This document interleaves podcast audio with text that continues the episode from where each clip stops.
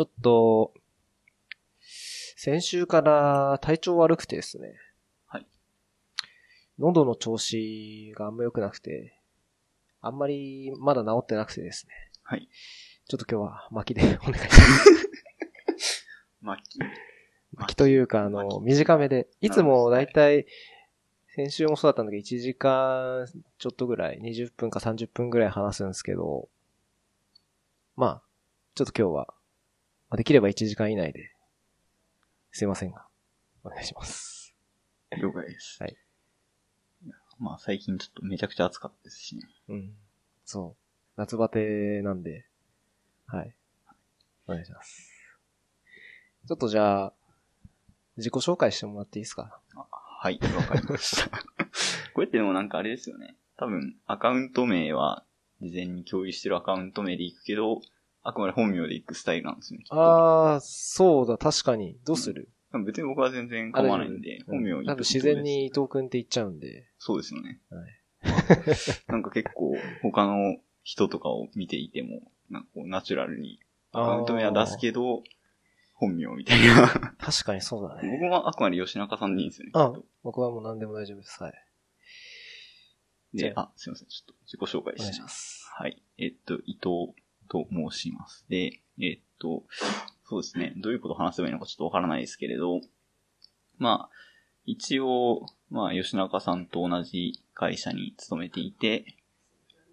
それはもう聞いてる人大体その、その辺の人ばっかりですよね、きっと。で、えっと、新卒入社4年目ぐらいの感じで、まあ、だいぶこなれてきたぐらいの感じのあれで、普段の業務とかだと、まああの、以前、あれって、第1回、第2回忘れましたけど、割と最初の方とか、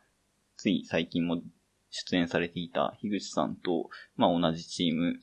になるので、結構業務的には被っているんですが、まあ改めて話しておくと、まあ割と、まあえっ、と、クラウド上の、まあ、仮想化基盤の中でも割とネットワーク関連の部分とかについて、まあ、中心的に見ているような形になります。で、もうちょっと個人的には割と、まあ、そうですね。個人的にはもうちょっと技術領域だと、結構ネットワークとか、低レイヤー系の話とかを割と興味があるんですけど、あんまり、すいません。ちょっと今マイク、マイク位置のセッティングです。まあ、その辺もうちょっとやっていきたいんですけど、あんまりちょっとできてないなっていう反省ですね。みたいな感じで、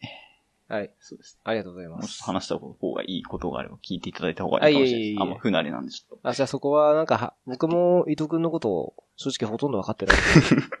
あの話の中でちょっとね。はい。プライベートな突っ込んだ話もはいはい。していけたらなと思いますんで。そうですね。あの、インフラの人、まあ、さっきあったインフラの人にも何人か出てもらってんだけど、インフラの人が出るときは、ちゃんと自己紹介してもらうっていう、なるほ掟がありますね。ど。そうなんです。してもらいました。他の人はしてないです。はい。そんな、そんな伊藤くんですが、はい。どうですか？全く仕事じゃ絡まないんで、そうですよね。仕事の話はよくわからないんですが、最近は忙しいですか？最近はそうですね。まあ、どうなんですかね。なんかだんだんどこを基準に忙しいというのかはちょっとわかんなくなってきたんですけど。うん。いや、例えばさ、あの、一年前と比べて忙しくなりましたよとか。まあ個人的なそんな波でいけば、今ちょっとそんなに忙しくないような気はするんですけど。まあね、忙しいの感覚って人それぞれだからね。そうですね。うんなんか、どっちかというと最近こう、ちゃんと忙しいの線というか、ラインというか、基準値をもうちょっとこう、低めとかないといけないのかなっていううん気持ちになっているフェーズぐらいですね。感覚がおかしくなってる。いや、一時期はちょっとおかしくなりつつあったような気がしていて、よくないです。なんか残業当たり前みたいになっちゃうのはちょっと良くないかな残業はでも多少はしてる？まあ今でも割とそれこそこは知ってるような気がしまあすけどね。残業、残業なしで帰ることはあまりないじゃないんで。そうですか。まあ、あれですね。なんか、とはいえ、残業が必ずしも悪だとは思っていない部分もちょっとあって、うんまあ、やっぱなんか乗ってる時はガーってやりたいみたいなのあったりもしますし。そうだね。もうちょっと、だからどっちかというと、こう、やらない時はもう、フレックス代謝とかああいう制度をガンガン使ってでもなんか、乗らない時は全然働かないぐらいの方でもいいのかなってちょっと思ったりはするんですけど、まあそこまで過激なことはまだしてないです。うん。いやでも、確かに集中している時とかはさ、ずっと仕事してた方が、そうなんですよね。コーディングずっとしてる方が絶対いいからさ、なんかその辺のさ、融通あんま聞聞かないよね。そうですね。まあ、融通本当に効かないかどうかっていうと、まあ、制度の許す範囲ではある程度、まだもうちょっと攻められる余地があるような気も 若干するんですけど、うんとはいえ、とはいえ、なかなか、そんなに、うん、あんまり、ちょっとフロンティアでなれないですね。ちうん。自分の場合は、もうほとんど残業今してなくて、もし集中したい時だったら、とはい。もうなんか時間に関係なくうん。やっちゃうね。ああ、う。もうん突然パッと、うん。その、子供がいるからさ、どうしてもさ、うん。あの、夜にならないとさ、仕事できなはいい。ケースもあって、な寝てからとかやるから、もうその後はちょっともう、その残業時間とかじゃなくて、もうなんか普通にフリーにやってる感じだから、まあ、うん、まあそれがいいのか悪いのかっていう話もあるけど、うん。まあそれぐらいなんか、うん、自由にできるともっといいんだけどね。そうですね。僕なんかはまあ、まあ、すごい個人的な話になっちゃいますけど、まあ、朝非常に弱いのでうん、なんか、朝何時出社みたいなのはちょっと辛い。別に 働きた、働きたくないというか別にそのめっちゃ積極的に働きたいわけでもないですけど、まあそんな働きがないわけではなく、別に単純に時間がおかしいだけで、うん。人並みぐらいの時間は働きはちゃんとあるんですけど、ただ朝何時からっていうのは結構しんどいなっていうのはあるんで。わかります。うん。なかなか、融通聞いてほしいなっていうのは確かにそういう意味ではありますね。いや、普通にね、その言った通り朝弱い人っているし、その朝の通勤ラッシュに紛れてさ、はい会社に来るメリットって多分ないんだよね。特にうちらの業種はね。はいまあもちろん、ね、1分1秒争う事態が起きることもあるけど、うんまあそれでもね、別に会社に来なきゃいけないことって多分ほとんどなくて、うん。それこそ朝、ね、あんな辛い思いして来る必要性がないから、午前中別に来なくても、僕はいいんじゃないかなと思いますけどね。そうですね。うん。まあ、どうしても会社に来た方が、まあ良いというケースもあるとは思うんですけど、そっちの方がまあ例外的な感じはするので、うん、そっちの方を特別扱いというか、出社しなきゃいけない日の方が特別みたいな方が、まあ、ありがたいのは間違いないですけど、うんいや、その辺の話は、なんだろう、オブラートに包みながら、毎回話している気はするんだけど、まあ、難しい点もね、あるかなって話もしてて、そうですね。なんだろう、やろうと思えば多分ね、できるんだよ、みんな。でも、やっぱり文化的風習とかね、そっちのが強いから、それを変える方が多分結局大変で、あと意外となんかこう、就業規則みたいな、うん。なんかある種の契約内容に近いような部分にこう、踏み込む形になっちゃうので、まあ、割割と我々我々というか、こう、従業員側が、従業員っていうんですか、雇用されてる側が有利になるような話だったとしても、とはいえなんかこう、それを変えるってなるとなんか、結構、それを推進する人は、割と頑張って推進しなきゃいけないみたいなところもあったりないかや、っまあたりするのかな一言で言うともうめんどくさいんだよ。めんどくさい。まあそういうことですねんそう。だからやんないってだけなんで、うん、もったいないんだよね、正直ね。できるからね、絶対やった方がいいんだけど、いいことしかないと思うから、やった方がいいけどね。うんはい。まあ、なんか、例えばさ、その、いわゆるリモートワークみたいな話に近いんだけどさ、はいやっぱり業種によってもさ、できるできないってあるかなと思ってて、うん。まあ、開発一辺倒の人とかは、もうもちろんできる業種かなと思うんだけど、その運用してる人サービス運用の人とかで、まあ、例えば障害が起きた時とかに、はいフェイス2フェイスで話した方がやりやすいケースとか、要するに物理的にさ、その、例えば、 Slack 上でやり取りするんじゃなくて、まあ、ホワイトボードとかにね、一緒に集まってガーって書いた方が、なんだろう、10倍早くなるとか。うん。であれば、まあもちろん集まった方がいいんだけど、例えば、1.2倍とかにしかならないとか。会うことで、その要するにその集まるための時間も必要なわけじゃないそうですね。で、総合的に考えて、そんなに変わんないんだったら、で別に運用の人もそんな集まる必要はないなっていう気もするんで、うん。まあ、業種にはある程度よるけど、うちに関して言えばみんなできるんじゃないかなっていう感じはするんだけどね。うそうですね。ん。まあまあ、めんどくさいってことで、ん そうですねそんなに進んでないって感じかな、うちは。こんだけ言いながらも、じゃあ、お前がそういうやって旗振ってやったら、なるかもしれんぞって言われても、そうかって、ぐらいで、ちょっとうん、結局なんかね、そう、尻拭いする人が言い出しっぺなんだよね。その文化も良くないよね。責任最後まで持ってやりなさいみたいなのが。うーん。いやいや。ちょっと、この辺にしときましょう。開幕早々なんかちょっとつらみみたいな話いになりつつありいます。や あの、いいと思います。はい。えー、そうっすね。じゃあ、せっかく書いてもらったんで、はい。ぜひこの辺の自作系の話を僕聞きたいんですけど。さっきの？なるほど。どんな感じですかね？そうですね。事前に共有したやつではなんかこう、まあ自分の引き出し的な形でこう、まあ自作 PC がどうのこうのとか書いたりとか、あとこれはそれこそ以前出演されていた樋口さんとかの、まあリクエストって言い方おかしいですけど、自作キーボードの話とかいいんじゃないですかとか言われてたんで、まあその辺がまあ自作云々っていう絡むのかなって気がしますが、うんまあちょっと自作 PC っておからいきますか。お願いします。とはいえ、そうですね。まあ自分は結構、まあ、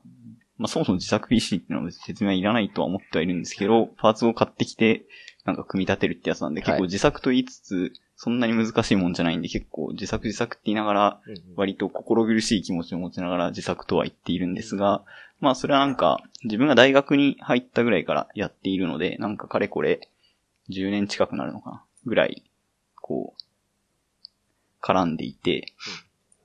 で、まあ、そうですね。なんやかんやこの業界に入ったきっかけもその辺ではあるので、まあ、個人的には結構、まあ、なんていうんですかね。まあ人生の中でそれなりの割合を占めてるファクターではあるんですが、で、ちょっと大げさなんですけど。で、どうですかね。吉中さんとかって結構自作で、なんか、昔はやってましたけど、今はもう全くやんないですね。うん結構なんやかんやで、あれですよね。こう、情報を追っかけたりするのしんどい部分はあったりするのかなって思うんですまあ、それもあるし、あの、個人的に自作で作る必要性がなくなったっていうのが一番。はい大体自作で作るときって、まああれでなんか、まあもちろんこう、趣味でね、例えばジャンクをかき集めて作りたい人とか、いると思うんだけど、まあ自分が思うに目的の一つとして、ハイスペックなマシンを作りたいあとか、まあ OEM で売られてるやつだと、要するにこうスペックのバランスが悪くて、なんか、それで作っ、出来合いのものを買うよりかは、自分でパーツを集めて、例えば、えっ、と CPU とかうん。GPU とか、ゲームをやりたいから、そういうもののハイスペックを作りたい時とかに自分でオリジナルのものを作るみたいな、うん。まあ、目的があると思うんですけど、まあほとんど、それがもう、あんまり目的がない自作を作る。で、もう自分 Mac しか使ってないんですけど、あ、そうなんですね。もう Mac、もう Apple さんが出してくれてる、Apple さんがこれがいいですよという推奨するものをもう買うことで僕の需要は満たされてるんで、なるほど。あんまりもう作んないですね。あうん、大学、それこそ大学の時とかに、えー、作ってとかをやってましたけど、今はもうやらないですね。あそうなんですね。うん。結構、そういう意味だと自分はなんか最初は単純に興味で、まあやってみて、うんでその後なんかちょっと、こう、なんですかね。あんまり結構自作をやって、何年かや、何年てか10年近くなるんですけど、あんまハイスペックっていう方には実は、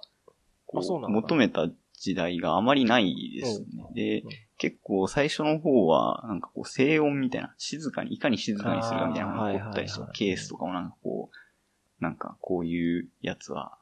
すごい静かだっていうやつねなんか表にドアみたいなのがついてて、ファンの音とかがこう、防がれるみたいな。なるほどね。やってましたけど、まあ、最近はもう逆方向に行っていてうん、性能っていうかなんか割と去年、ん？去年？今年？なんかちょっと前に、なんかちょっとラックを導入してしまって、自宅に。なんかそうなるとちょっと音とかはもうん、あうるさいだう、ろうね。そうですね、ちょっとあまり気にしないようなものとかを置きたくなっちゃうので、うん。ちょっともうあまり静音ってなんだっけみたいな。うん感じになってきてますが、まあでも、結局静音最初行って、その後、割となんかこう、こコスパ重視みたいな感じになあー。なんか当時なんか、こう、よくやったのが、こう、AMD の、なんか、当時フェノム 2X2 ってやつなんですけど、はい。なんか2コアの CPU なんですけど、なんか、元が4コアのやつなんですよ。はあ。結構 CPU ってよく多いんですけど、うん。まあ、本来4コア用に生産してる半導体なんですけど、うん。その中の、まあ、何コアか分を潰して、無効化して出荷して、2コアですよっていう感じで出すみたいなのがあったりして、まあ、それ自体は結構よくやられていて、うん。まあ、例えばその、4コアとして生産してたんだけど、うち1コアになんか不良があった場合に、まあ、それ1個潰して、3コアとして出すみたいな感じで、まあ、なんていうか、不良率を見かけ上下げるみたいな事情があったりとか、まあ、もろもろであるんですが、まあでもなんかそれって実際のその、需要のバランスと、その生産の不良とかのバランスって釣り合うわけじゃないんで、2コアで出荷されてるけど、実は残りの2コア普通に動くみたいなやつが結構あったりしてな、るほど。それをなんかこう、有効化させることができる、バイオスちょっとこうやっていじると有効化させられるよみたいなことを歌ってるマザーとか普通にあったりして、そういうので、なんかこう、この CPU のロット番号のやつは、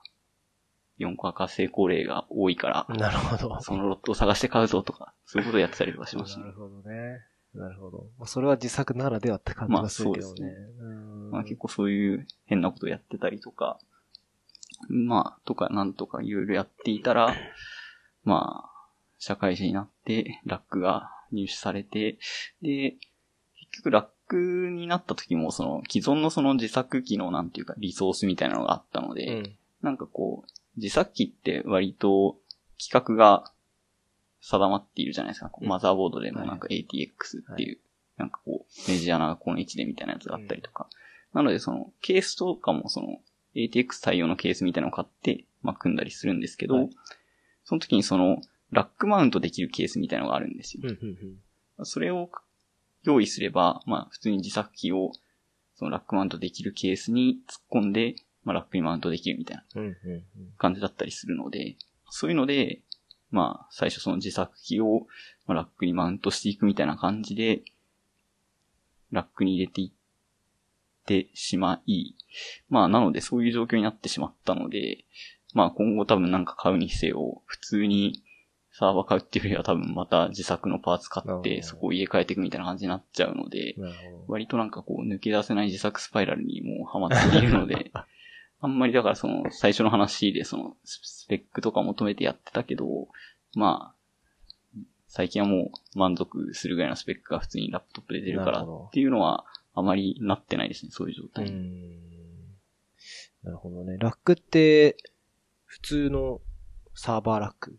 いや、普通のではないですね。なんか、まあ 1U 何を普通というかちょっと。1U ラックとかさ、2U とかさ。ああ、そうですね。ラックの、ラックで20、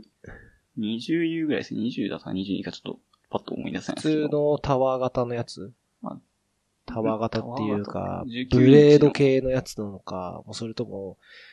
どどう入れるの？こう入れるのかあ、そうです。こう入れるのかみたいな。あ、あ、普通の、普通のっていうかそうですね。横向きに。横向きに、ああ、横向きに入れるやつ。それが20個ぐらい入る感じのやつ。そうですね。横向きのなんかこう、まあ 1U なんで何センチぐらいですかね。まあ、が、まあ20個ぐらい縦にガーッと入る感じです。ってことはもう、2メートルぐらいあるかもしれない。いやそんなにないですあ、そんなない。20センチでだと20でしょ？あの、まあ僕の背丈よりも低いですね。うん。まあなんか、160ぐらいか。まあそんなもんですかね。150とか、そんなもんだと思います。なるほど。まああの、最初結構そのラック探した時うもん結構難しいんですよね。そのヤフオクとかああいう中古で、まあその、もともと多分業務で使ってたであろうやつとかって結構安く出回ってはいるんですけど、あ、そうなんだ。そうなんですよ。結構調べると安く出回っているんですけど、いわゆるデータセンターにもボーンって置いてありそうなやつですね。まあ、それはなんか、な、何よりもまずでかいし、だいたいその40ぐらいあったりですね。40とか背丈よりでかいぐらいのやつだったりしますし、で、しかもまあでかければ、まあ当たり前なんですけど、めちゃくちゃ重くて、ラックだけで普通に人一人より重いみたいな感じ。そこになんかいろいろ乗っけてたらめっちゃ重くなる。床抜けないか心配になるレベルに なっていくし、そんなものなんで、こう、運搬とかも大変で、結構なんか、パッと出てはいるんだけど、こうよくよく注意書きみたいなの読んでいくと、こう、一階の人限定みたいな、一階で、限定っていうか一階で引き渡しになるんで、みたいな。集合住宅の人とかは。上に持ち運べないよっていうことね。まあ、その、買った人が持ち運ぶ能力を持っていればいいのかもしれないですけど、そもそもそこまで運搬しないよみたいな感じなんで。じゃあもう一回運んでもらったらもうそこから動かせない感じそうですね。もうそこで積むみたいな感じになるんで、とか、まあ、そもそも運んでくれなくて自分で受け取りに来てくれる人限定ですとか、結構そういうのが多くて、まあ、案外買うのがししんどくて、自分の場合はなんか eBay とかでなんかこう、いろいろ漁ってたら、まあ別に中古とかじゃなかったんですけど、うん、なんか一般的なそのラックのよくあるこう、なんていうんですかね。ドアもついてて、なんか壁も、壁っていうのかわかんないですけど、結構箱みたいな感じのやつじゃなくて。あ、じゃなくて？じゃなくて、なんかラックって言うてその、あくまでサーバーをガッて固定する部分がしっかりあって、頑丈な、その固定する部分の外側にその箱みたいな感じのその壁みたいなのがあるような構造になってるんで、その、よくイメージされるラックであっても、その、柱みたいな形で、固定する場所だけがあるみたいなラックがあるんですよ。ああ、なるほどね。なんか、だから4本ぐらいこう柱がボンボンボンボンと立ってて、みたいなやつがあるんですこんな感じです。ああ、そうですね。それに近いですね。そういうのもあったりして。いわゆる普通のはこういうのをイメージしたんだけど。そうそうそうそうこう。いうやつとか、はい、こういうのじゃなくて、なんかこういう抜けてるというか。そうですね。もうなんか、骨組みしかないみたいな感じの。そういうのがあったりするんで、そういうやつだと、まあそんなめちゃ重くないし、なるほど。なんか割と普通に分解できるやつとかもあったりしたんで、まあそういうのでごまかしてますね。なるほど。いや、結構しますね。まあ、今自分見てるやつは、俺は3はサプライさんのやつを見てるんですけど、安くても、ね、うん、6万円でも高いのは何十万円するんで。自分が買ったやつは、何百ドル、でも、5万とかしなかったはずなんで、300とか400ドルぐらいだった気がしますね、新品で。なるほどね。いやーでも、うん。ラックだけでもこんなにするんだって。まあ、ラックなんて自分買ったことないんで、結構するんだなとびっくりですね。これ電源とかは家庭用のあの、ワット数で足りるんですかね、これって。まあ、なんとか今足りてますけど、まあ、言うてそんなすっごい、なん、なんですか、結局、ラックが問題っていうよりラックに何乗せるかじゃないですか。うんうんうん、で、まあ、自分の場合は普通にそのなんか自作機ばらして入れてるだけで、なんかそんなすごい、業務用のバンバンファン回ってて、めっちゃ CPU もなんか2ソケットあって、みたいな、そういうサーバーを動かしてるわけじゃないですし、スイッチとかもそんななんかめっちゃ消費電力がめちゃくちゃ食うようなやつを置いてるとかっていうわけでもないので、まあ。そこは問題ない。なんか、イメージとして、ラックがあるから、単純に台数が多い。台数はそこそこある気がしますね。うん、何台ぐらい今、そうですね。P、PC でコンピューターリソース的には、4台プラス3台ぐらいと、あとはスイッチ2つぐらいですかね。4台プラス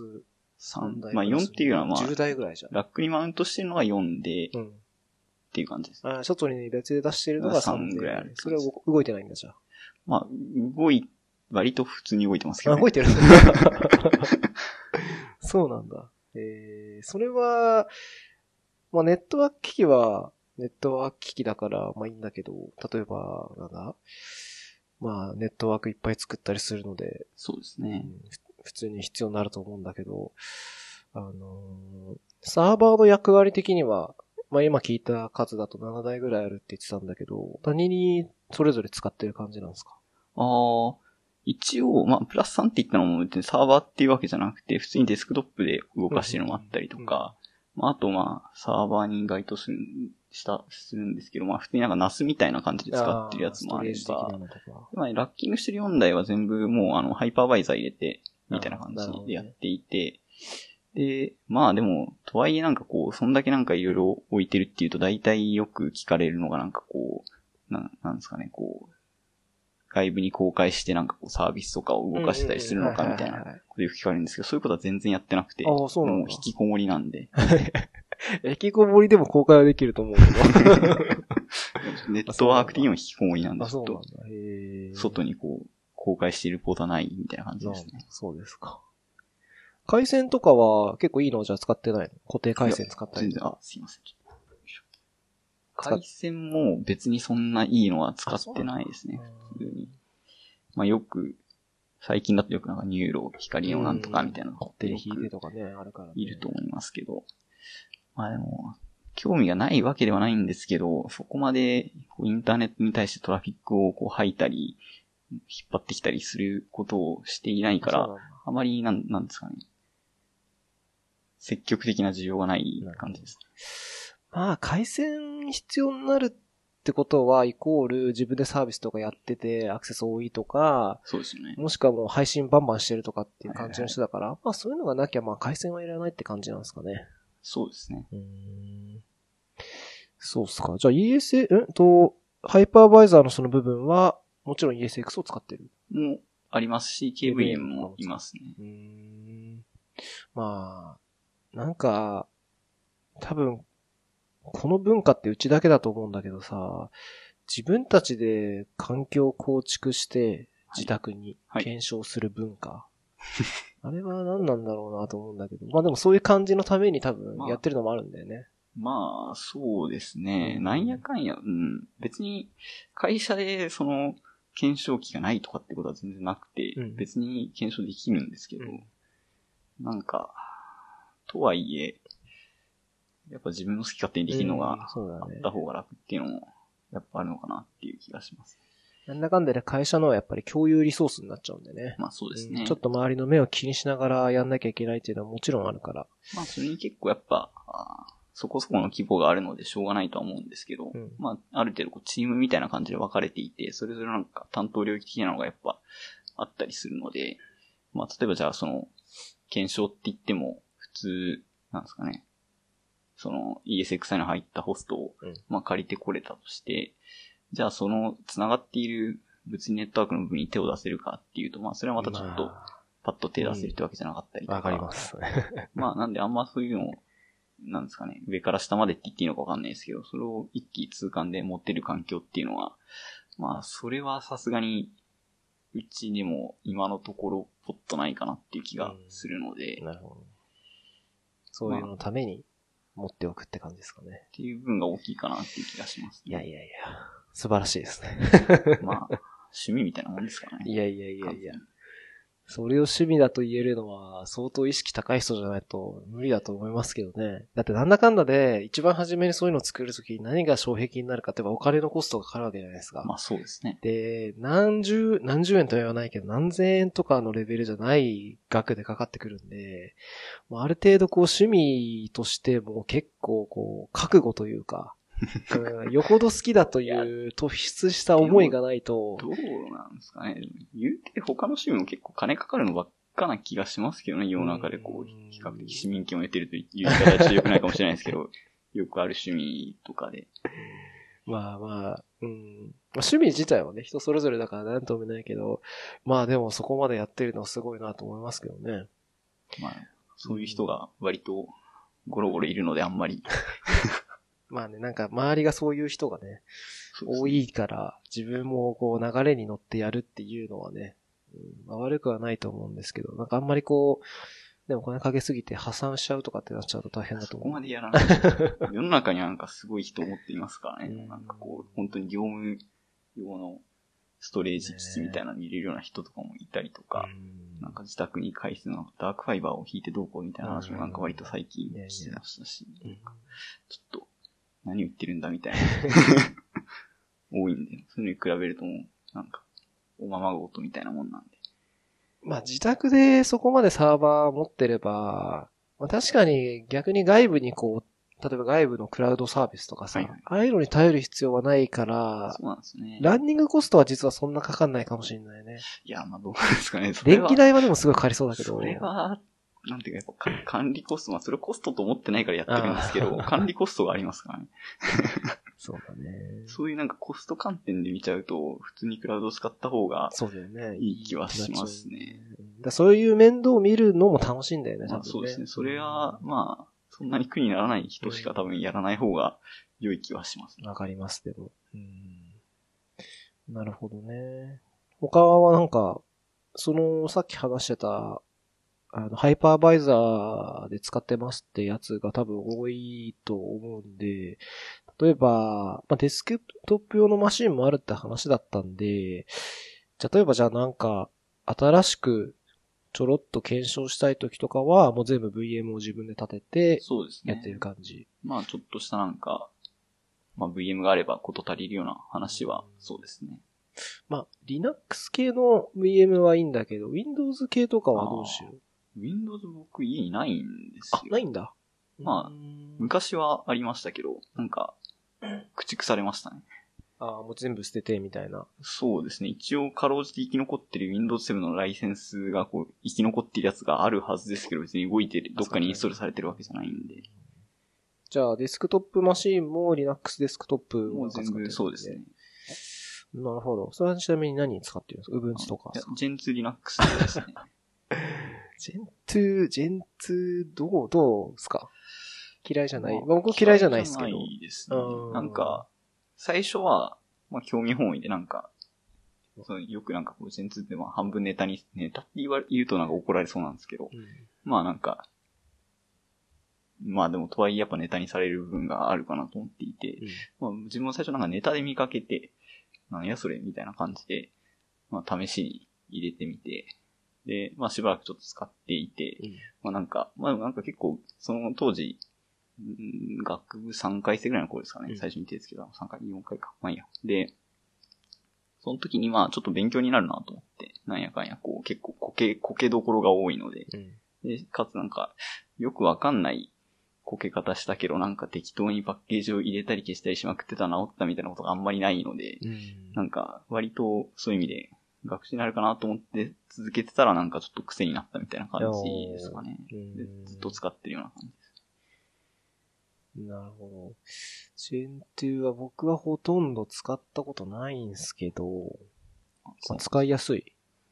使いやす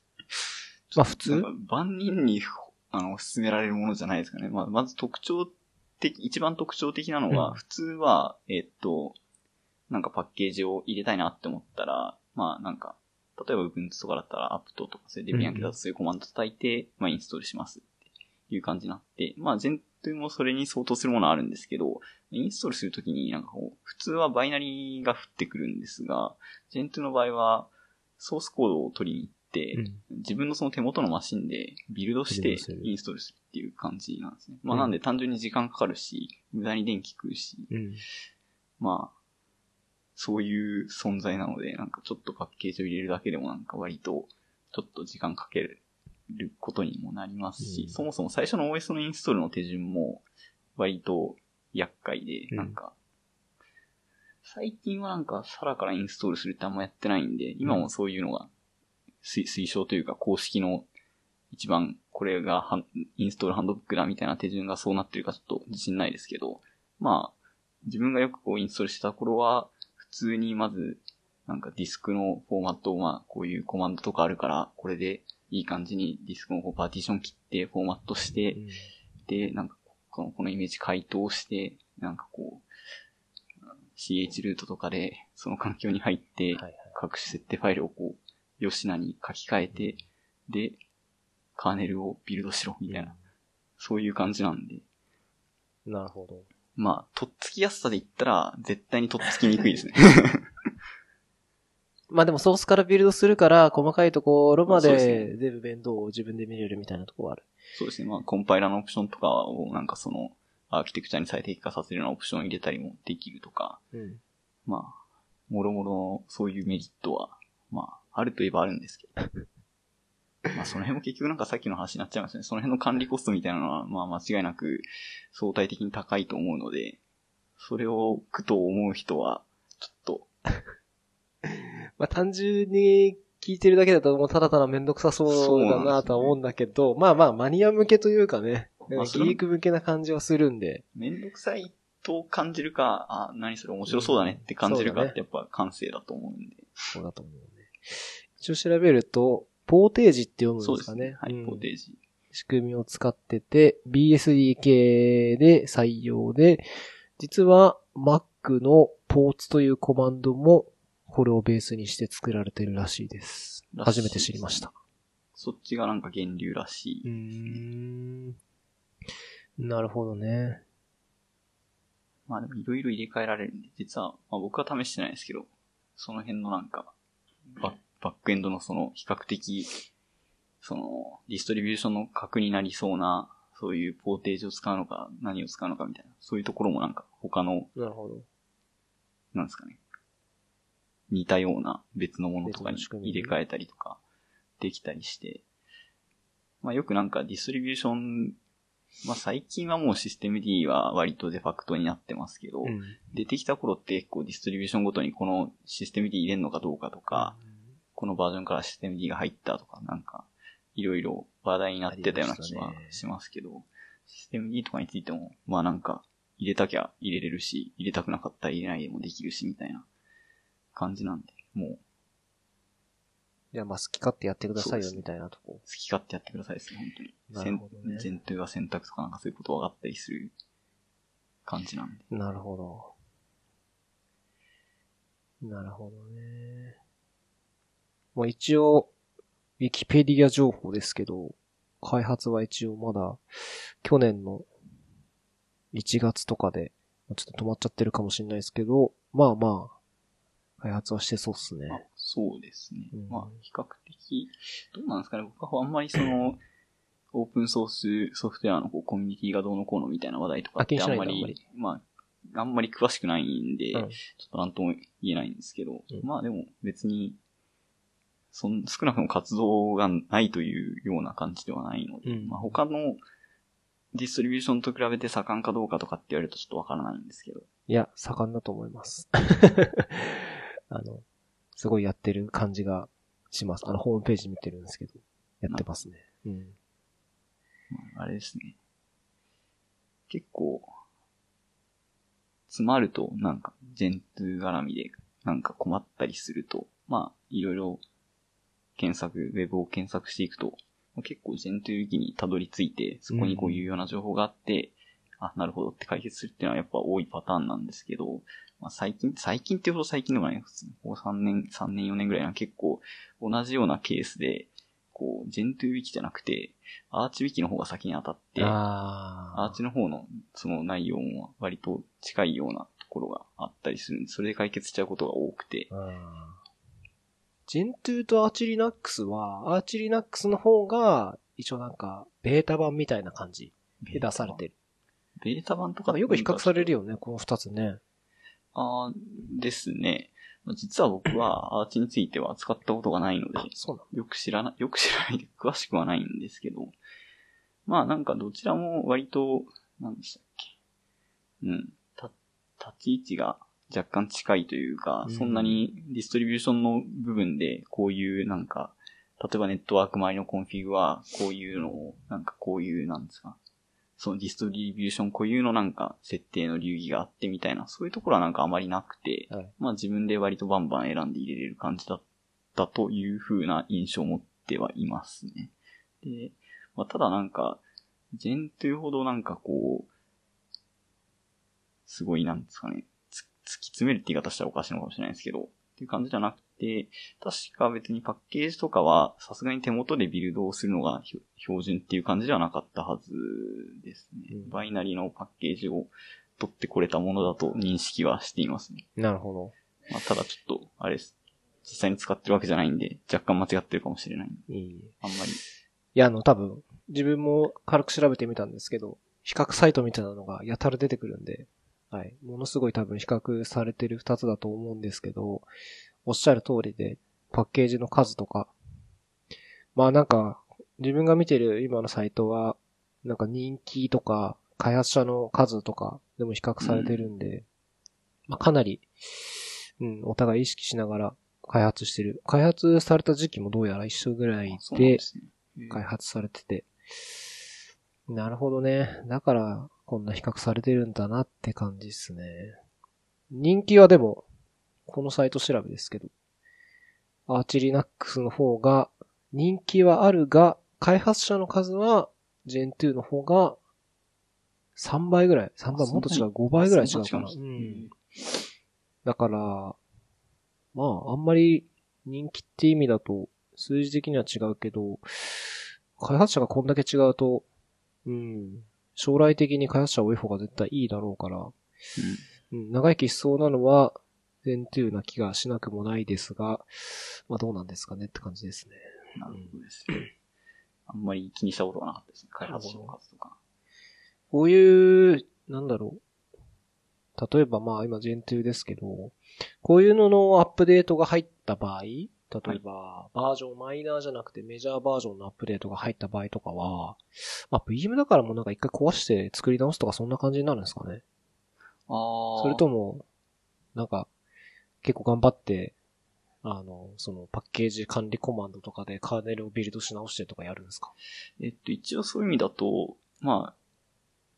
割と自分は、えー、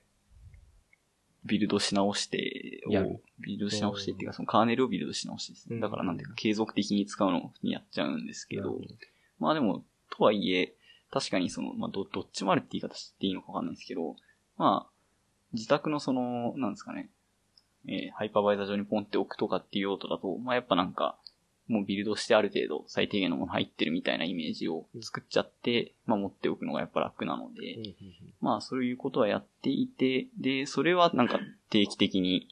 定期的にってほど頻繁にじゃないですけど、まあ時々新しいバージョンでまあビルドし直して、まあそのタイミング以降なんか立てるときはそのイメージから作るみたいなことはしますけど、うーん、なるほど。まあ割と長いこと持たせてるサーバーとかは、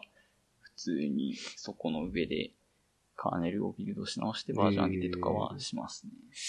なるほど。まあ、とはいえ、なんか台数増えてくると、なんか、いちいちやってらんないで結構古い状態のまま、ね、寝かされちゃってるやつとかもいるので、ああんまり、あんまりちょっとその辺は、うん、うまくできてないです。なるほどね。VM、まあ、VM をいくら簡単に作れるとはいえ、やっぱり OS レベルでポンポンポンポン作ったり消したりっていうのは、やっぱりデータが残っちゃってるのもあるからやりづらいのかね。そうですね。まあ、その辺は、設計が、設計というか全体的に その、なんていうんですかね、ちゃんとそういう永続させたいものを、そこに紐づけないようにっていうことがうまくできていれば、まあ、ポンポンポンポンできるのかもしれないので、ちょっとなんていうか、その辺はちょっと自分の至らなさかもしれないいやいやいやあんまり。いやでも、個人的な意見ですけど、VM の、いわゆるこう、クラウドサービスの VM の売りの一つって、うん。サーバーをこう使い捨てできるみたいな、はいあるじゃないですか。ありますね。うん。とは言いつつも、あんまり使い捨てしてる人いないだろうなっていう印象が結構あっ確かて、要するに1年とか2年ぐらいずっと同じサーバー使ってて、で、いざ新しくしようとしても頑張ってそこのサーバーでオペレーションしてはいはい新しくするみたいな。なんか脆弱性とかもそこで回避していくみたいなイメージがあって、意外と VM って使い捨てられないんだなっていう。まあ、確かに、なんか、両、両極端っていう言い方していいのかわからないですけど、まあ確かにこう、え、長いこと使おうと思えば長いこと使えちゃうんで、うん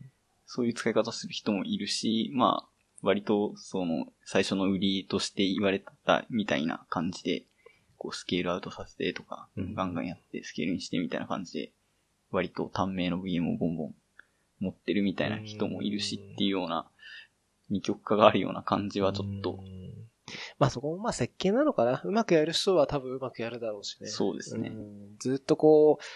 う、ね、ハイスペックマシンをずっと安定して、安定してっていうかこうずっと同じサーバーで運用するのが好きな人もいれば、うん細かい VM をポンポンポンポン立ててやるのが好きな人もいるから、その辺はもうなんかあれなのかね。まあでも、逆に今後なんかどうなんですかね。僕はあんまりそっちの方詳しくないんでなんとも言えないですけど、こうサーバーレスがどうとかって、散々言われて久しい感じがしますけど、うんまあその、ポンポンポンポン細かいのを立ててっていう人は、どんどん、そういう、そもそもグリーンを持たないっていう方に、どんどん流れていくと思うので、流れてますね。そういう意味では、まあ、確かに VM はどんどん、その、長生きするおじいちゃん VM が比率増えていくんじゃないかなという気は。うん。アプリケーション開発者の視点から見ると、やっぱりサーバーがずっとリブートしてない状態ってはい怖いし、古いバージョンの VM が動いてること自体怖いんだよね。そうですね。うん。だからやっぱりポンポンポンポンこう変えられるような習慣化をしておかないと、ただただリスクを背負っておくだけになっちゃうから、うんできた方がいいんだけど、まあなかなかなんか、うん、うん、難しいね。そうですね。うん、まあ単純に多分ね、今パッと思い浮かんだ理由としては、やっぱめんどくさいんだと思 最初からずっとなんかこう、この、なんですか、今回のポッドキャストの最初からなんかめんどくさい的な 話題になってますけどう。。いやいや、でも、そうじゃない？なんかエンジニアリングの新しくサービスができる時の、その根本的な理由の一つって、多分めんどくさいことがあったかな、それを解消するために作ってるっていうのが結構、ね、まあそうですね。うん、理由として大きい気がするから、あれだけ面倒だったデプロイメントがこんな楽になった、やった、みたいなこと言ってやって、そうそうそ結局なんかよくあるこう、幻滅期的なやつも、あれ案外これこの辺でつまずいてめんどくせえじゃんみたいな感じで幻滅するみたいなのう。が。結構ある気がするので、まあ、確かに非常に、こう、サービスであるとか、技術であるとかの、こう、流行り廃りの大きな部分を占めてる気はしますねそう。なんだよね。いや、だからクラウドもさ、まあ、もちろん、い物理で一から作るよりかは、確かにウェブ上でこう一台でサーバー立てられますよとか簡単なんだけど、まあ、うん、いや、人間みんなめんどくさがりなんですね。うん、そこはもちろん革新的な技術ではあって素晴らしいと思うんだけど、まあまたその後にね、例えばその続く、なんだ、オペレーションなりね、そういうところでまためんどくささが出てきちゃうから、うんまあ、なんだろう。技術がね、発展すれば、もちろんね、そういうまた新たな、なんていうんだ、しがらしがらみみたいなのが出てくるだろうから、まあまあ、悪いことではないと思うんだけど、う。うんん、なんかそういうめんどくささっていうのは結局永遠に取れないんだろうなと、何でもそうだと思うんだけど、まあ。もちろん作業が発生するからね。うん、でも最近は、どうだろうな。自分の場合かもしれないけど、もうほとんどコンテナを使っちゃうんで、はいはい。うん、VM はもう本当にただ立てるだけで、うん。その上のコンテナ動向っていう感じでいろいろやっていくんで、今の自分の周りの環境だと別にサーバーを消されましたって言われても、うん。そこまでこう、めんどくさくないというか、はい。データもどっかに残っているし、アプリケーションもコンテナらしいうんみたいな世界観はあるから、まあそういう風になってれば、そこまで煩わしさはないとは思うんですけど、まあまあでも、ね、まだ、がっつり VM 依存しちゃってるっていうサービスはたくさんあるだろうから、そうですねなっち。ゃうとね、VM じゃあ入れ替えますって突如言われたら、結構てんやわんやしちゃうっていうのは、まだまだあるかなと思いますね。うん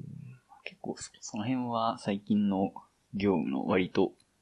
まあ、悩み、悩みどころなところがあそうなんだ若干なくはないですね。結局、まあ、まあ、うちの場合とかだと、そのクラウドの基盤運用みたいなところが若干、うん若干じゃなくて、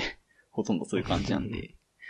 まあ、そういうところでこう、基盤を支えるために、まあ、管理系の VM みたいなものを、まあ、たくさん持っていると。はいはいはい。まあじゃあそれってあくまでその管理系の何かなので、まあコンテナにするっていうことは別にできはするはずなんですよね。まあもちろん全てじゃないにせよ、まあある程度できるところではあるんで、まあそれをどんどんコンテナにしていくのがいい、まあ最終的なラインとしてはそうなんだろうという気持ちはありつつも、それはどのタイミングでどういうふうに映るかなっていうのは若干あるなと思ってうん。少なくとも今その、まあ、社内の、まあ、状況、状況っていうか、うん、いろんなツールの揃い具合とか、そういったところとかを鑑みると、まあ、やりたいことをやるのに、こう、まあ、コンテナでやるのがいいのか、VM でやるのがいいのかっていうと、VM の方が、まあ、手っ取り早く実現できるのは間違いないと思うんですね。例えばその、コンテナによって、こう、まあ、ある種こうパッケージングできるというか、バージョンを固定したりとかっていうのはやりやすくなるわけですけど、そういうのを別に VM でも普通にできはするわけですよね。そのイメージとして固めちゃえばいいやっていうのは。その辺がなんていうか、コンテナでやらなきゃいけないかどうかっていうのは結構難しいなと思っていて。うん。わかります。わかります。むしろコンテナでやろうとする場合の方が結構なんですかね、コンテナ特有の何かを踏んだりとかっていうのがあるじゃないですか、やっぱどうしても。ありますね。で、まあ、その点なんか、まあ、もちろん VM を最初こう、仮想マシンがガーって流行った頃、流行り出した頃、まあ、その頃は僕はまだそんなエンジニアをやってなかったので、わからないですけど、うんまあ、きっとその頃にはその頃でこう VM 特有の何かっていうのをたくさん踏んできてるとは思うんですけど、まあ、少なくとも社内だとその辺は多分きっと、ある程度こう踏み潰して。きて、整ってきていると思うので、まあ、割とその VM をベースに、オペレーションというか、何かいろんなことするのは、割ともう、うん、新しくこけることって、まあ、ほとんどないんじゃないかなとなるほど。思っていて、それに比べると、まあ、コンテナはまあ、新しくその楽になる部分もあるとは思うんですけど、逆にその新しくつまずく部分もあるので、まあ、長期的に見ればわからないですけど、うん短期的にはむしろこう VM を貫く方が楽なんじゃないかって思う部分は結構あるんです、なるほど。いやいや、そ、その通りだと思います。そうなんですよ。うんコンテナね、いいいいって言ってるけど、結局一長一短だなとは僕も思うんで、うん VM とコンテナって使い分けた方が絶対いいなとは思ってるんで、はい。それはその通りだと思います。はい。なんか、ちょっと前にツイッターでつぶやいたんですけど、あのーまあ、個人的はない開発のもう流れで何でもコンテナ化しちゃってるんですよ、今。なるほど。で、ある時に、その、いわゆる管理用みたいな。のを、まあ僕は立てたくなかったんですけど、立てなきゃいけなくなっちゃって、まあ、どこかには必要ですからね。そう。で、それがザビックスだったんですよ。はいはいはい。で、ザビックスを立ててくださいって話になって、で、それ、そのザビックス以外のアプリケーションなり、そのバッチなりは全部コンテナで動かしている状態で、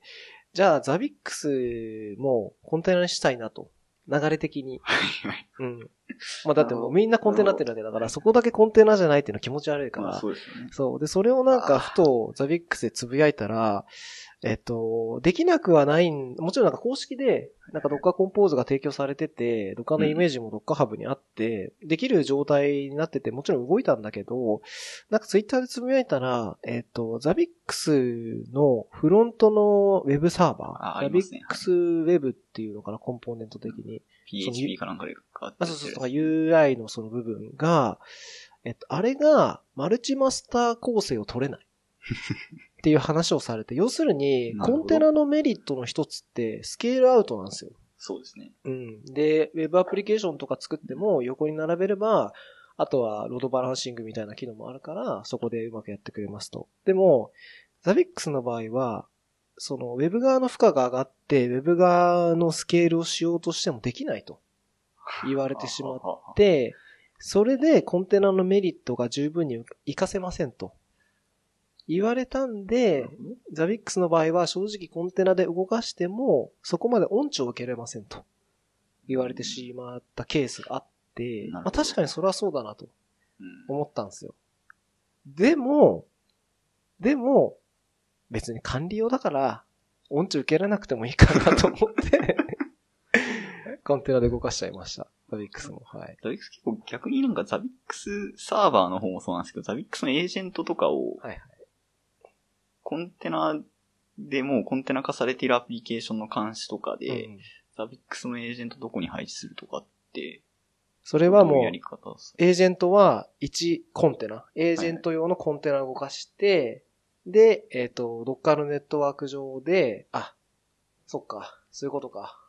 エージェントが同じホストにいないと、同じコンテナ上にいないと監視できないって話が。そいやなんかねそれはねはい。なんかありました、解決方法が。うん。うん。それはちゃんと解決方法があって、えー、どっかでエージェントが動いてれば、そのエージェントがコンテナを監視して、ちゃんと Zabbix Proxy なり、 Zabbix Server にデータを送ってくれるという仕組みがあったんで、それを使えば大丈夫です。なるほど。結いわゆるコンテナ監視みたいなやつははい一応できてました。まあ、結構その辺、まあさっきの話に若干戻っちゃうんですけど、うんその社内の、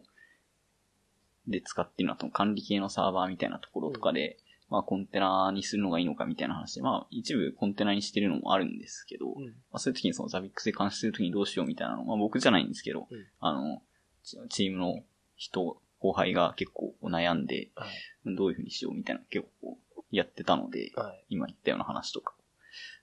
うん、ちょっと単純にちょっと気になったっていう感じなんですす。できますが、まあ、どうなんだろう。まあでも結構なんか、なんかそういうところで、まあ、どうしても割と今まではこういうふうにしてればよかったみたいなのが若干通用しない部分がやっぱあって、うん。こういうふうにするかみたいなのを考えながらやらなきゃいけないので、あー。まあそれはまあ楽しいといえば楽しいんですけど、まあどうしても結構、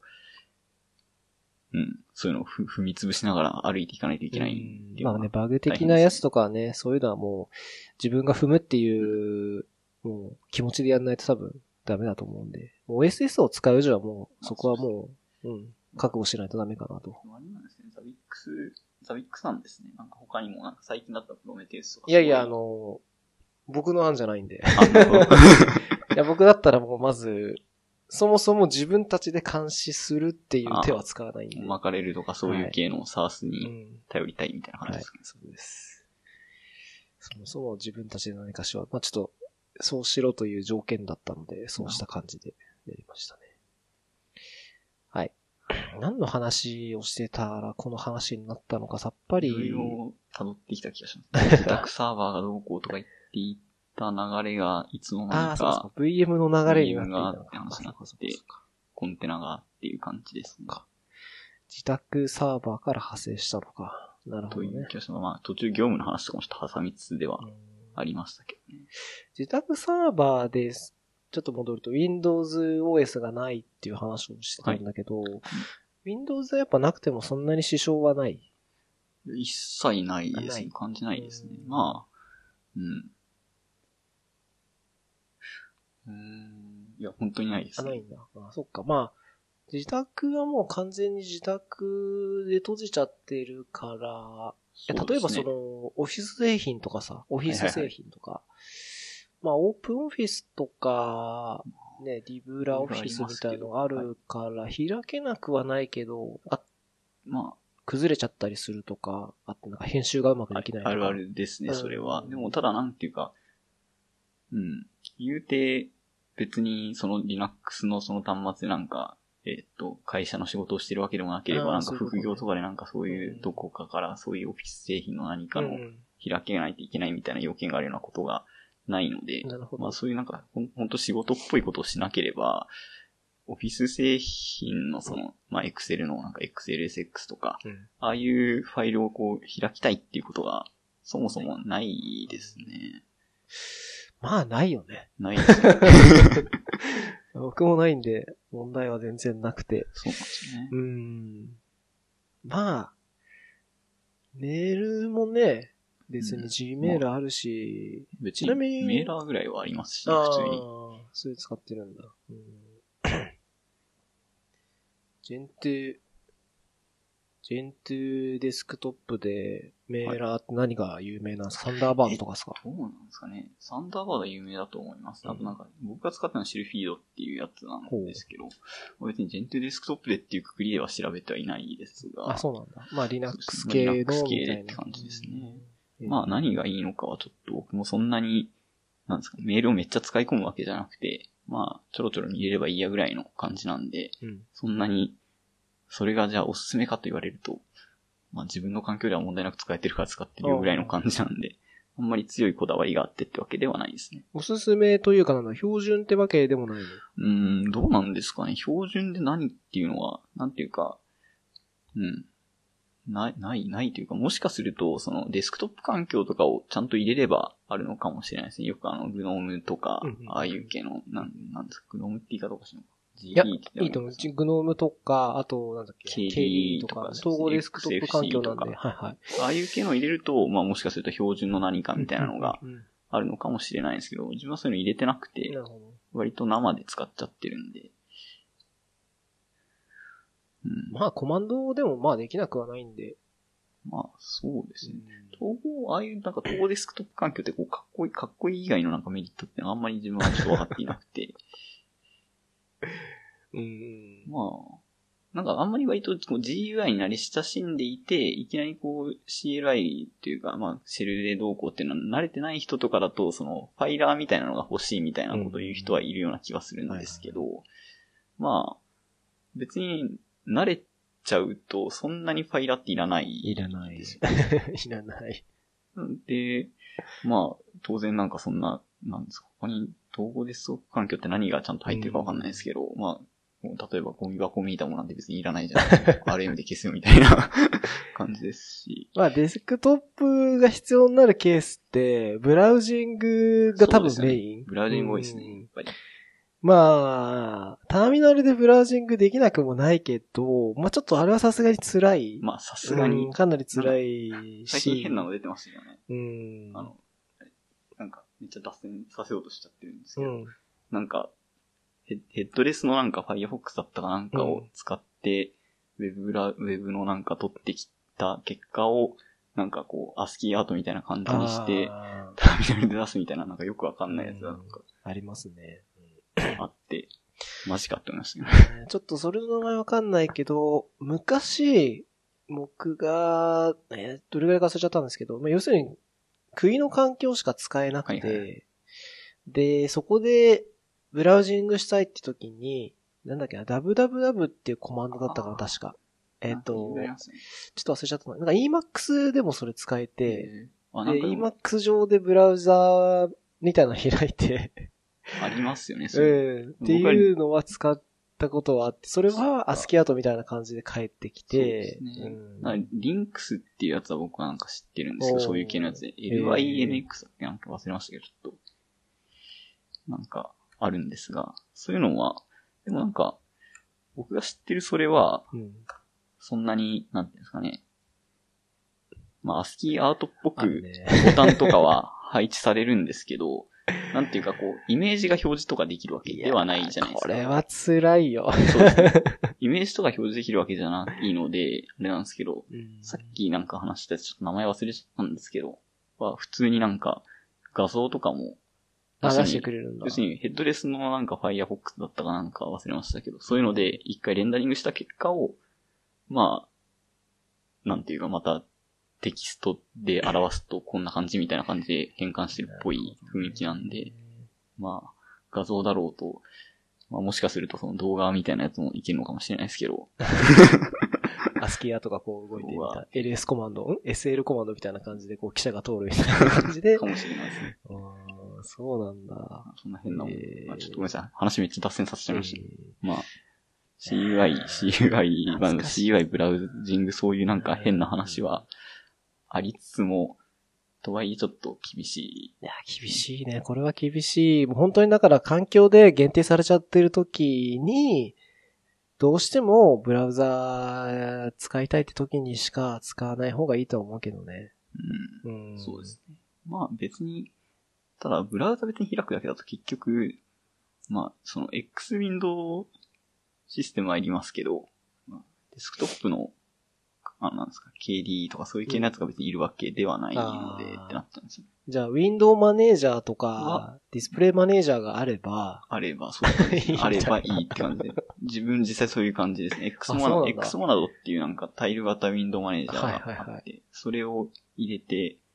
まあ、それ以外は別にそんなにいらんでしょみたいな感じで。あとじ、ゃあ、なんか今風な感じじゃなくて、本当に昔ながらのウィンドウマネージャーが出てきてみたいな。ログインのところとかもあんまり僕なんか、こう、突き詰めなかったので、起動すると、あの、普通に CUI の状態で。ユーザーのアカウント入れてみたいな。で、自分で、あの、スタート X とかはい表示してますね。はいはいはい。ありますね。なるほど。いやいや。未だにそういう使い方をされる方がいるとは。まあちょっとレガシー、レガシーすぎる感は若干。いやいや、でも多分そういう、なんだろう。好きな人はそういうの好きなんだろうなって気がしますね。まあ、そうですね。僕はもうあの、Mac 様しか使ってないんで。対局ですね、割とそういうのそういうのちょっとよくわからないです。いや、でも Mac で作業してても、確かに GUI を使うときって、まあ大体ブラウザーか、あとは、その、クライアントアプリケーションとして動くも、例えば Slack とかさ、ああいうのは、もちろん GUI の方が便利だから、あと本読むとかね、Kindle のアプリとか使うんですけど、そういう時はやっぱり GUI の方がいいけど、うん、その、ファイル操作とか、うん、編集、テキスト編集とかはもう全部やっぱターミナルの方が、むしろ楽だから、もう全部そっちを使ってるんで、そういう以外操作は、確かに GUI は使わないっちゃ使わないっすね。うん。いやいや、でも、うん、あった方がいいな。まあ、ブラウジングがやっぱり、絶対あった方がいい。締めてるのはでかいですかね、ブラウジングがちょっと。あ、そうなんだ。へえ。そうですか。そうですね。面白いな、でも。そういう人もいるんだなって感じかな。うん。まあ、そう、そうですね、としか言いようがないです。そういう人なんでちょっと。まあでも、なかなか、こう、め、まあそれもなんかこう、面倒管理コスト的なまた話でいくと結構面倒っちい部分が多いかなっていう気はするんですけど、まあなんていうか、比較的、こう、理不尽に悩まされることが、まあ、割と少ないのかなっていう気はするんですね。そういう。シンプルがゆえにみたいな。そうですね。なんか、なんでなのかもよくわかんないけど、このバージョンにすれば治る的な問題とかって比較的踏みにくいし、なるほど。多少若干この変更したいんだけどとかっていうのは割と手が入れる余地が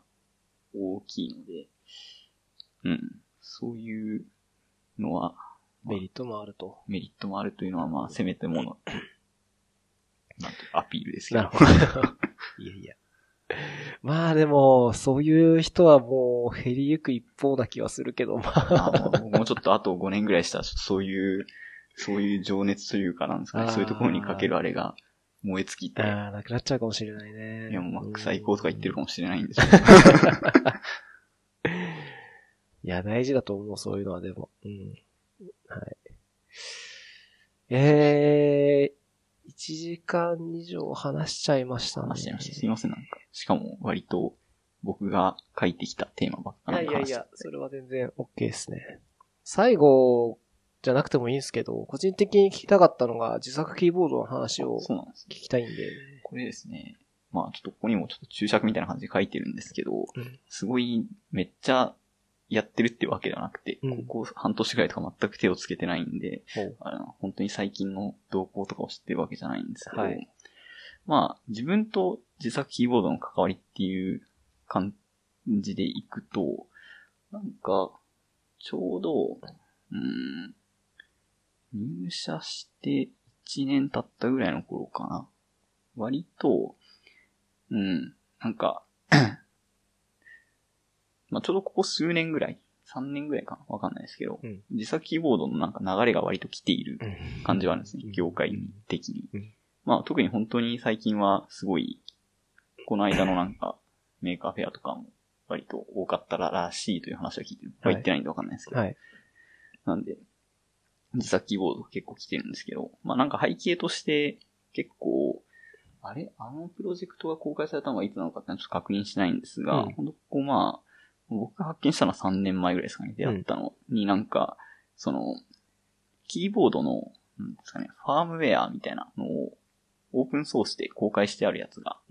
あってですね。うんはい、ありますね。まあ、QMK ファームウェアとか、うん、まあいろいろあるんですけど、なんか、割とこう、よくある、こう、マイコンとかで、そのファームウェアビルドしたやつを入れると、まあそのマイコン自体がこう USB の、なんていうか、コントローラーみたいなの持ってたりして、まあ、あとは適当に I をうまいこと繋ぐと、うん、まあ、キーボードとして動作させられますみたいなやつが結構あってですね。ありますね。まあ、その辺が結構大きいのかなっていう気がするんですが、うん、そういうのがあって、すごい、それに対応した自作キーボードというか、まあ、自作キーボードに限らず普通に製品になってるようなキーボードとかでもまあそういうのに対応したのがこうバンバン出ていて、っていう感じのがすごい最近あってですね。うん、自分的には、その、まあ、まさしく最初はすごい製品としてキーボードみたいな結構、まあ、こだわっていってある程度。まあ割とこの業界多いと思うんですけど、キーボードこだわる人は。うん、で、まあなん、なんというか、そういうものがあるということを知り、まあ、このキーボードはファームウェアをこれを使うと書き換えられるよみたいなやつを知り、まあその辺をなんかいろいろ調べていくと、結構オープンソースハードウェアみたいな感じで、はい。もう基盤とかを、のデータを公開してるのとかもあって、まあちょうどその頃、まあ割と同じその会社の同期とかで、えーっと、うん、キーボード関係に興味がある人たちがいたので、まあちょっと募って、というか声かけて、まあなんかちょっとキーボード作ろうぜっつって、まあ作るって言っても、まあその、さっき言っていたオープンソースのハードウェアみたいな感じでうん、公開されてるデータをベースに、まあ、それをちょっと、このキーの配置、これちょっとこっち上にした方が打ちやすくないとかっていう、なんか、変な議論をして、まあそれに基づいてちょっと修正して、まあ基盤発注して、まあちょっと作ってみてとかっていうのをちょこちょこやっていたっていうのが、まあここ2年ぐらいの、あれですね、自分の活動、活動ってほどの活動じゃないですけど、なんか対外的に何かをしてるわけではないので、うん。っていう感じで、まあ最近すごい自作キーボードの波がガーッと来てるので、うん。本当はもっといろいろやりたいなという気持ちを持ちつつも、あまり手がつけられてないっていうなるほど最近。は。なるほどね。うん。まあ、自作キーボードというか、こういうカスタマイズキーボードって多分はい確かに今流行ってるとは自分も思ってて、すね。うん。まあ、エルゴドックスとか多分めちゃくちゃ有名で、有名です。多分使ってる人もいるよね。いないのかな？わかんないけど。うーん、まあ、まあもちろん世の中にはたくさんい世のるはずなん中、ですけど、あまあ、うちの会社の中会でまあ、社の中だといたような気がするけどな。えっとですね、まあ転職したその同期で持ってたやつは間違いなくいるんですね。まあ他にもいた気はするんですけど、うん。まあその転職した同期はままさにさっきのなんか、そのキーボードのちょっとやろうぜって言った、声かけた一員なんですけど。まあ、なんだろう、これ、そもそも、こういうエルゴノミクス系のキーボードって、まあはいカスタマイズ系のキーボードって、一番の目的って、開発の効率とか、タイプのしやすさみたいなところだと思うんだけど、なんだろうな、うんと、いわゆる体的な、その、理由で、検証炎とかの人が使うみたいな、うん。こうキーをこう、普通のキーボードの配列だと、こう、肩幅広い人とかとこう、なんつう、うん、狭めてやんなきゃいけないとかで、あの、なんだ、体に異常をきたす可能性があるから、こういうのをこう作るみたいな、使うみたいな人が多いと思うんだけど、もともとはそういう理由じゃなかったんだじゃん。なんとなく本当にやってみようって感じだった。ああ、そうですね。そんな、まあもちろん、うん、なんですかね。まあ肩こりあったりするので、あまあーこういうのの方がいいんじゃないかみたいな思う部分はありますけど、うんそんななんか深刻に、こう、なんですかね。自分はそういうキーボードじゃないといけないんだっていう感じではないですね。実際現に今普通に普段一番使ってる、業務で使ってるリアルフォースですし、家でも別になんかそんなカスタマイズ系のキーボードがガーッと常用してるとかってことはないので。まあ、これはむしろなんか作る部分に、まあ、面白みを感じてっていう部分は結構大きいですね、個人的には。なるほど。まあそうなんですよね。でも、結構、どうなんですかね。最近のちょっと動向知らないんで、うんこう、そういう技術革新があったりすると、なんか僕は単に世間を知らないだけって話になっちゃうんですけど、あーでもそんなに大きくは多分変わってなくて、あの、たまに、あの、キックスターターとか、はいはいはいインディゴーとかで未だにこう、えっ、と、キーボード作りますみたいなのが出てるから、その辺は変わってないかな。まあ、そこで新しい、なんだろう。なんか結局あれって、まあもちろんキー配列とかのカスタマイズとか、まあ、あとは形？そうですね。うん、まあでも、ハードウェア的にさ、基盤がもう決まっちゃってるとさ、それ以上はまあいじれるだけじゃない？それをなんとかしたいんですよ、個人的には。はなんていうか、キーボードのそのキースイッチって、うん。別になんか単体でその、まあ、すごい強固に固定できるわけじゃないですけど、ちゃんと爪がついてて、うん。まあ、固定する部分があるので、うんそのハンダ付けによる固定に頼らなくても、うん。まあ、一定度ちゃんと固定できるはずなんですよ。はい普通のその、あの、なんですか、チェリー MX とかああいう系のうんスイッチって。で、だからなんか、その、基板の部分の設計と、そのハードウェア的な、キーの配置だとか、物理的な、うん。そういうのの設計って本来なんか独立させられて叱るべきなんじゃないかなっていうのをちょっと思っていて、そういうのはできないかなっていうのをずっと考えてるんですけど、まあすごいシンプルには、その極端な話、キーボードのその、キーボードっていうかキーのスイッチの足の部分をなんかちょっとだけ加工して、まあなんかこう、ケーブルというか、ちょっとケーブルさせるようなコネクタみたいなのをつけてしまって、まあ短いこうケーブルで基板までこう線を這わせて繋ぐとかすれば、非常に独立性は高まるはずなんですけど、ほど。ただちょっとそれは一回検討したんですけど、ちょっとその、そういう用途に耐えれそうな小さなこうコネクタとかっていうのを、こう、仮に全てのキーがちゃんと繋がる個数買うと、結構それだけでそこそこのお値段してしまうことに気づきう、ん。ちょっとないかなと思って。まあね、四方八方に多分コネクターつけて自由にこう組み合わせられるみたいな、それこそレゴみたいな感じのキーボードだと思うから、まあ、確かにそれは大変な感じはするかな。そうなんですよねうんでもでき、技術的に多分できなくはないと思うんで、うん。今後出てきてもおかしくはなさそうだけど、まあ高そうなイメージはあるな。確かうんに。なんかこう、部分的にはできるんじゃないかなって結構思うんですけどね。うんなんていうか、例えばその、今のお話ってすごい本当にキーの配置を完全に自由にするっていう観点で言ったんですけど、うん。とはいえそのほとんどのキーは多分こう隣り合って並んでいるとは思うので、うんうんまあ例えばこう3つ4つぐらいキーが並んでいるというパーツみたいなものをあ作って。その間をまあ繋ぐとかにすれば、まあコネクタの数一気に減るし、いやー、どうだろう。いや、なんだろう。エルゴノミクス系のキーボードってさ、こう、平らな状態じゃなくてさあ、ーなんていうか、ちょ結構ありますねっとこう湾曲してるところにキーボード配置したりとかあるじゃん。ありますねそれ。を考えると、まあやっぱりこう、連結しちゃってそこで固定されてると、ちょっと微妙なっていうのは出てきそうな気がするから、やるとしたらもう完全独立な気がするけどな。や難しいけどうん。価値があるのは多分完全独立の方な気はするかな。難しいですね。うーん。いやでも夢はあると思うし、需要もあると思うから、ワンチャンね、会社辞めてファウンディングでっていうのはありだと思う、全然、アイディア的には。いや、でも似たようなこと考えてる人きっといるんじゃないかなっていう気がしますよ。僕はあんまり。うん対外的にそういう話アイディア的にはね、全然出てきそうだから、ね、あってもおかしくはないと思うから、うん早もん勝ちかなって気がするんで。なるほど。あんまこういうところでこう行ったからにはさっさとやらないといけないですね。そうですね。うん。もしかしたら聞いてる人がっつって、パパッとやっちゃう人もいるか的にはもしれないし。パパッとやってくれた方が嬉しい感は若干ありますけどね。うんなんというか、こう自分はあまりいい解決策を思いつかなかったので、どうぞどうぞと。はい、使ってどうぞどうぞと。というかまあでもこんなこと言っといて、まあ最初にちょっといろいろ言ったのはその辺なんですけど、あーまああの、この、すでにそういうのあるよみたいな話だったらちょ超恥ずかしい。あ、なるほどね。いや、僕も調べてないんで、あの、完全に憶測で言ってるんで、まあ、あればあったで、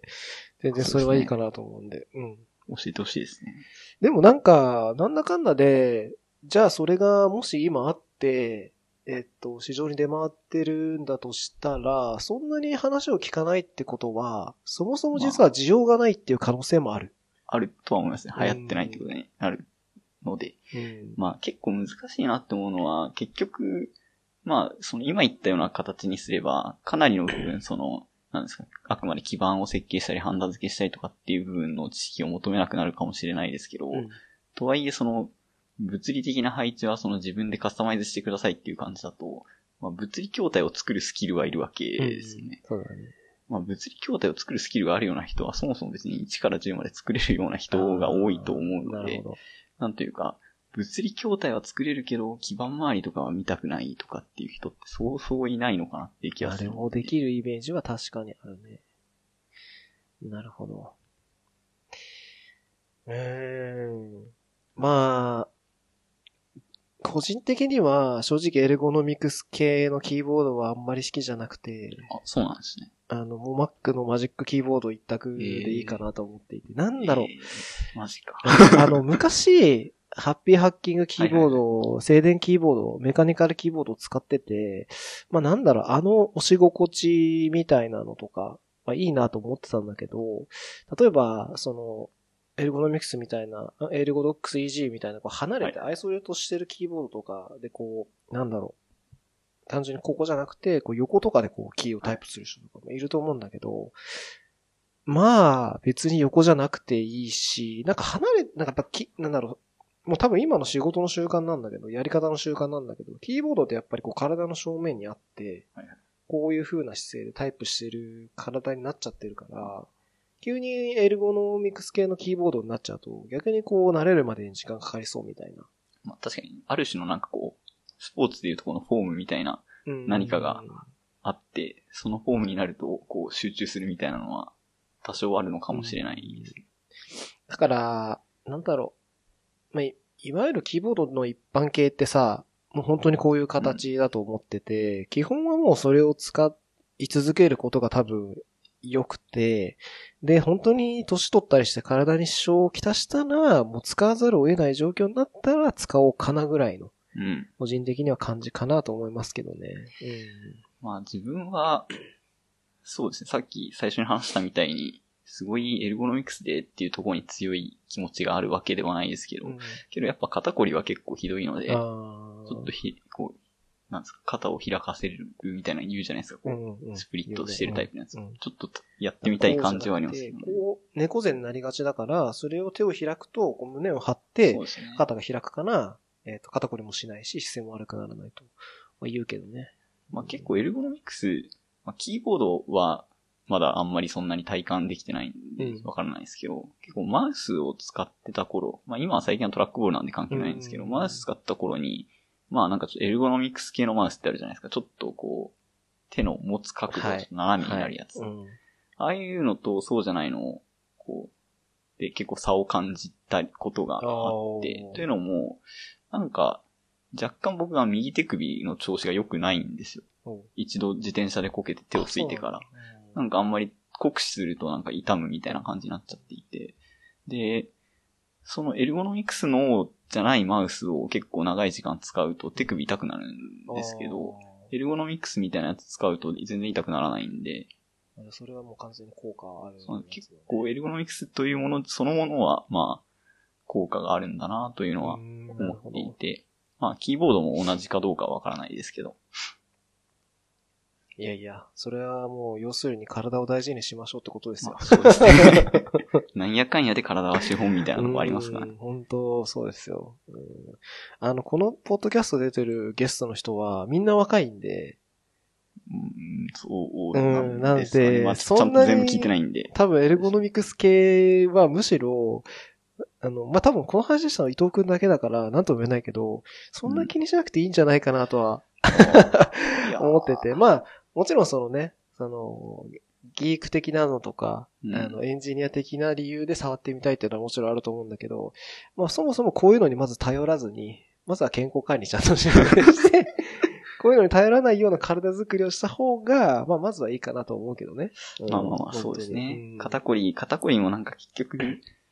そのずっとキーボード打ってるのが問題っていうよりは運動不足が問題っていうのはちょっと若干あるような気が本当そうだかしているので、うん、なんかちょっと返す言葉がないですね。ら。いやいやいや、あの、これは自分にも向けてる言葉なんで、本当に。いや、本当運動を僕もしなくなっちゃったんで、僕の場合、仕事をする上での、その、例えば手首の、ね、はい痛みとか、指が痛いとかって今んとこないんで大丈夫なんですけど、それよりも、やっぱり、運動をしなさすぎて、少しこう歩いたりするだけで息切れしちゃうとか、あで、あとは、貧血も結構すごくて、低ね血圧で、あの、フラフラしちゃうんですよ、結構。うんだから、あとは、まあ今風邪ひいてるって言ったんだけど、風邪もちょっとひきやすくて、そっちの方がよろしくないので、うん、僕も運動をやめてからそうなったんで、運動は本当に、うん、もう別にエンジニアとかに限らずした方がいいなというのは、もう身に染みて感じますね。うん、そうですね。うんど。なんか、結構もともと運動してた人とかでも、結構運動のやっぱこう、ジャンル的に、こう、なんですかね、球技とかだとうん、こう、続けようと思うと、一人でできないじゃないですか。結構、なんか相手がいるような場所見繕ってやらないといけないみたいなのあったりして、結構それも障壁かなって個人的にちょっと思うね。人がいない問題は、まあ、言い訳に聞こえなくはないけど、まあ、あるとは思う。でも、うんあるとは思う。うんまあちゃんと調べてやればそういうなんか、こう、似たような思いを持った人がこう集まってやる場があったりとかするとは思そうんで、ねうんまあ、それこそだからまあ言い訳だと言われるとそうなのかもしれないですけど、うんまあただこう一人で完結するやつに比べるとちょっとうん抵抗があるのは、やっぱあるかなっていう気がしまあます。みんなでやった方がさ、まあ理由付けとしてもいいもんね。まあそうですうね。ん。なんかこう、ね、定期的にやるようにもなる気がするしね。一人だと、サボっちゃうもんね。そうですうんね。他の人がいればさ、行かざるを得ない状況になるわけだからさ、あ、じゃあ、うんじゃあ行こうみたいな感じになって、ね、行って運動するわけだから。まあ、それは理由付けとしても確かにいいからね。うん。一人でやるよりかは複数人でやった方がいいと思うんで。はい。ちなみにスポーツは何やってたんですか？僕は中高、バドミントンをやっていましたね。バドミントン楽しいよね。楽しいですね。あの、僕も、部活はやってなかったんですけど、はいはい。あの、結構好きで、あ、そうなんですね。あの、体育館借りてやりに行ってましたよ。はい。なかなか、結構バドミントンってまあその体育館じゃないといけないし、うんまあ道具もいるしで、割となんかこう、まあとっつきにくが言い過ぎなんですけど、若干準備がいる系のスポーツなんで、あのなんていうかこう、意外な感じがしますね。そのなんかちょっと、なんですかね、か、かじる系の人があんまりいないような気が。ああ、まあ、理由としては、あの、嫁さんがバドミントンやってたんですよ。そうなんですね。で、道具い一式持ってたんで、あと場所借りればできるっていうので、それでやってたんですよ。なるほど。でもあれは、あの、一人でもできるし、ダブルスでもできるんで、まあ、いい、いいなと思いましたよ。うん、その運動量もすごい多いし。ううん。まあ、逆にあんまり書いてこう、自分が、まあ、このまま運運動、運動せずにとか運動し続けても大丈夫かは知らないですけど、こう、あんま年を取りすぎると、きっと多分、膝とか腰とかを痛めて、そもそもああいう激しい系のことはできなくなるんじゃないかっていう心配があるので、やるなら今のうちかなっていう気持ちは若干あります。うん。いや、その通りだと思いますね。うん、多分、自分も始めて、多分今、全然やってない状態でいきなりバドミントンとかやったら、昔の感覚で体を動かそうとしたら怪我しちゃうから、そうですね。本当に初めは、本当にあの、こう、ポンポンってトスするだけとか。はいはい。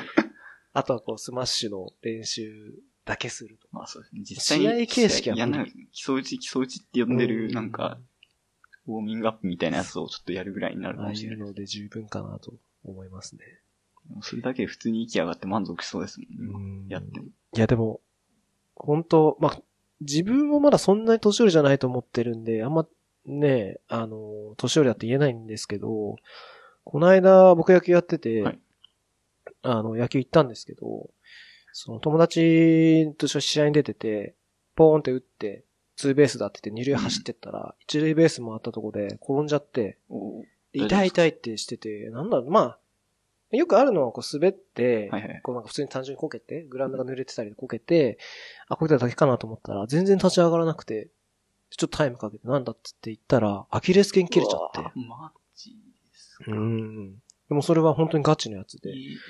もうし、すぐ試合終わって入院して、手術して、全治6ヶ月ってはいはい。言われて、い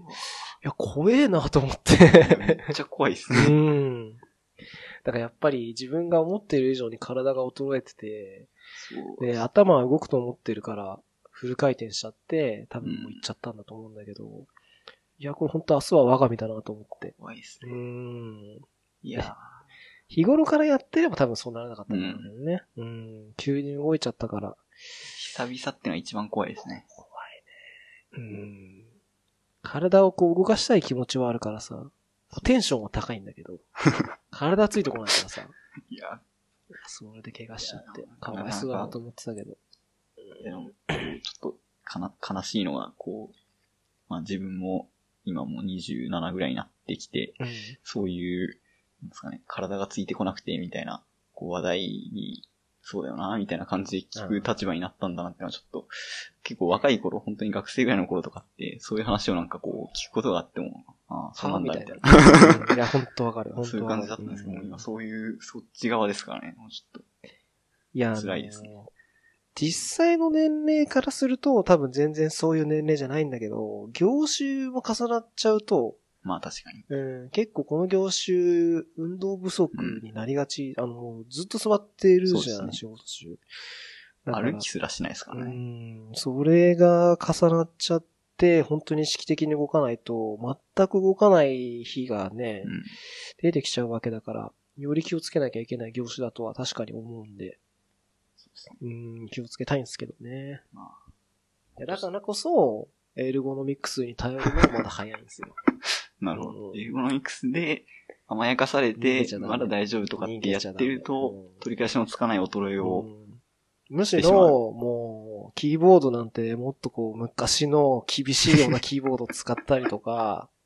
しないとダメですよ。そんな、甘っちゃ悪いことなんて言ってたら。うんじゃあ、キーが重たいみたいな。キーが重たいやつで、もう、きついやつ使ってもらって。そうっすよ。そうですね。うん運動、まあ、何の話？あ、自作キーボードの話か。で運動の話になったんだけど。なんかもっとね、その、まあ、例えばスタンディングとかさ、はいはい。うん、まあ気休めにしか多分ならないと思うんだけど、スタンディングデスクとか、あとはルームランナーとかね、うん。うん、バランスボールとか、うん、なんか多少置いとくだけでも違うかなっていう印象はあるんだけどね。まあでも、こっちのオフィス来て一応スタンディングのできる高さのデスクがあるの？あり、ありますよ、あれ。あ、そうなんだ。あーあるじゃないですか。まあ一応スタどンド、の辺にあ、あそれは自自責がなる？あ、自責じゃないですは。別の場所にはなりますけど。あ、別の場所にあるんだ。なんか普通にその辺に吉永さんいたような気もしなくもなかったですけど、いませんでしたあ、本当？あ、普通にロッカーじゃなくて？ロッカーではないですね。なんか、あったか。やってた？み三つぐらいこう、ポッポッポって並んでるテーブルで、昇降式のやつがある椅子がないから、立ってやってたやつかもしれない。確かにあれ高かったか。あれか。まなんかでも結構、あれはスタンディング用のデスクなんだ。まあ一応昇降するので、そういう用途なのかなと思ってるんですけどあういうまあ世間一般でよくスタンディングで基準にされる高さぐらいな気はしますね、あれは。ただなんか、、立ってできたから、そうですねそんな感じなのかな。ただ結構、あれですね、なんか割と、まあ、こう、弊社移転する前のうん、あの、オフィス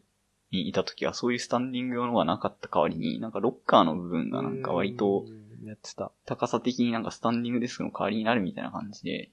なんか、まあ僕も割とそういうことしてましたけど、一部の人はそこでこうスタンディングワークみたいなことをしていて、その高さになんかちょっと最適化されてしまったせいで。逆にそっちの今言ってる方のデスクが若干気持ち低いっていう人が結構いるんですよ。なるほどね。なるほど。いやでも、うん。正直スタンディングデスクは、科学的に確か、そんなに効果がない。あそうなんですねうん。健康のためには全くならない。そうなんですか、うんから、運動しなさいって、結局はそううんなんです。言ってた気がします。はい自。分はあんまりスタンディングが、運動のつもりでやることはないですね。うん気分転換まあうんというか、気分転換だと思う、あれは。眠い時とかにやる感じそうそうそうあ、そうなんだ。じゃあ俺が使ってたやつ。席にいないから、どっかその辺フロフロしてるから、たまたま使ったのか。そうですね。結構吉永さんどこにいらっしゃるかよくわかんないみたいなこと多いですね。もう、すごい。どこにも、どこにもいないっす。なるべく人に会わないようにしてるんで。そうなんですか。うん。いやまあ、ー、うん、あってもなんもないっすからね。Slack でいいじゃんと思っちゃうんで。んそうです仮想、仮想の存在になりそうですね。うん。いやもう、 virtual、virtual employee でいいですよ、僕は。バーチャル出社する感じで。バーチャル出社で大丈夫です。はい。バーチャル出社でも普通にありなんじゃないかなちょっと思っちゃいますけうどね。ん。なんか、あの、また全然話変わるんだけど、あの、あ名前忘れちゃったなんだっけな。あの iPad に顔をこう、はい。自分の顔を投影して、あの、電動スクーターじゃなくて、なんつうんだろう、あれ。あの、なんつうんだ。二輪のこう、車みたいなのに iPad つけて、そうそうそう、iPad つけて、本当にこう、人の顔がこう動いてるみたいな。はいはい。で、iPad で FaceTime とか使うとこう話できるじゃん。それでこう自動でリモートでそれ動かして、その人の席のとこに行って話すみたいな。名前忘れちゃったけど、なんだっけな。ああ、なるほど。バーチャルを、こう逆に現実の方に持ってくるために、なんかそのオフィスにいる感じを出すのは、意外と仕事を集中する上ではいいっていうのがあっ要するにまあ、オフィスってさ、一応こう仕事をする空間として作られてるからさ、そうですね。その、もう要するに自分を、あの、なんだ、邪魔する、誘惑するものはないわけじゃん。ま例えばゲームとかさ。そうですね。まあ、ただ人はいっぱいいるから、それ自体が邪魔なんだけど、まあ、それ以外としては、そういう、要するに家にあるものはないから、環境としては集中せざるを得ないっていう環境があって、そこにいる環境はいいと。でも、別に会社に行くのはめんどくさい。から家にいる。みたいなので、そのカメラで会社の風景だけこう、はいはい出して、まあ雰囲気だけ作るみたいなので、そういうのやってる。うんまあ、多分ネタだけどね。まあまあまあ。99%ネタだけど、まあでも、確かに言ってることはわかる感じがしますね。うんっていうのをやってる、それは海外の会社だったんですけど、えーありましたね。うん。名前忘れちゃったけど。まあ普通に怖い感じはしますけどね、そんなセ セグウェイに乗ったら。で、それ、なんかちょっと前のエピソードでも話したかもしれないけど、それでこう、実際に出社してる人もいて、はいでも出社してない人はそれを使ってて、なんかいたずらで、その iPad のカメラの部分をこうやって手で塞いで、なんか急に真っ暗になるみたいな のをやったりとかって話を聞きましたね。いやはい。いやいや、うちは全然そんなとこにもたどり着く感じじゃないんで。まあ、それはたどり着きたい世界かどうかちょっとわからないですけど。まあでも最近はなんかね、やってる人多いって言うからね。まあ、リモートワークとそうかですそうそう。うんそうですね。全然いいと思うんで。まあ、僕もなんやかんや週1、週2ぐらいでは、うんちょこちょこリモートワークしていて。ねいいと思います。まあでも、そういう意味では結構、さっきのその、なんですかね、誘惑するものがあってどうのこうのって話は、まあうん確かにそうだなっていう感じはありますね。うしてもで作業しているとき、まあちょっとリモートの話になるけど、その辺はどうしてます？まあ、別になんか特にすごい、うん、か、例えば作業環境を明確に隔離しようとかってことは特にしていなくしてないて、まあ、基本的には今も自分の意志の力に頼ってはいて、まあ、してるというか、無視するようにしてまあそうですね。まあ別にそこまでいくらなんでもその業務時間中にガン無視して、その仕事をしなければならないのにうん。他のことをするみたいなことはあまりしないのうで、ん。まああまり、うんあまりというのは洗濯機回したりぐらいはちょっとしたりしますけど、どね。そういう感じなので、うん、そんなには、うん、大丈夫なんですけど、とはいえなんていうかこう、あれなのは、その、結構ムラがあるなと思っていて、うんその、さっき言ったその人が邪魔になるっていう話じゃないですけど、まあ、すごい集中できるときは、やっぱ、出社してるときよりも全然集中できるんで、うんいいんですけど、ん逆にやっぱ、こう、モチベーションってムラがあるので、うんその、自分がなかなかこう仕事に集中できないときってどうしてもあるじゃないですか。うんそういうときにリモートワークしちゃうと結構、その、ひどい感じがしますね。普段のその、集中できない時の作業効率よりさらに悪い感じが若干あるので。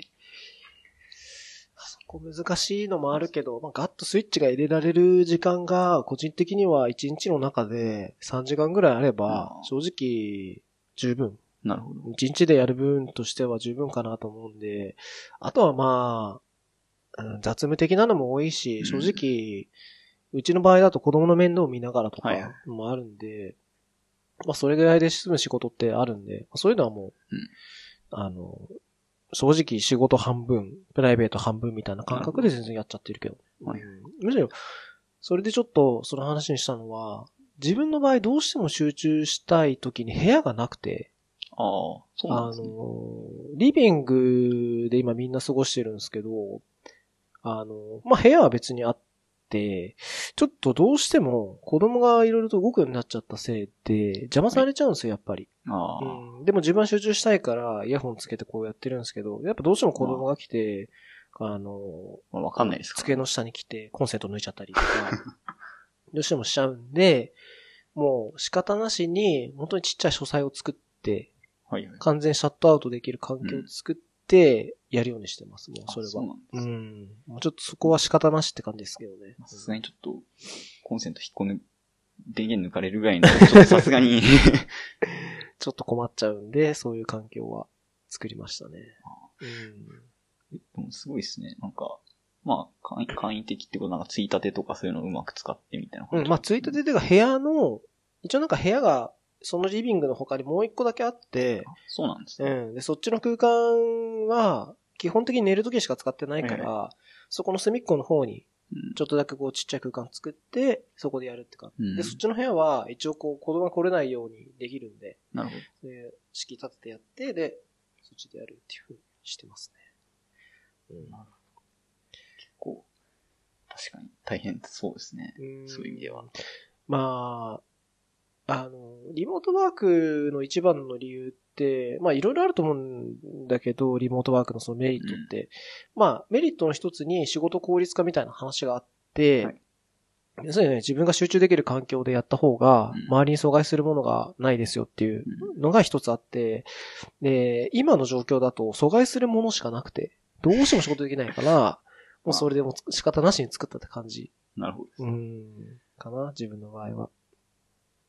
でもあれですよね、個人的にはこう、まあ自分はそんなすごいめっちゃリモートワーク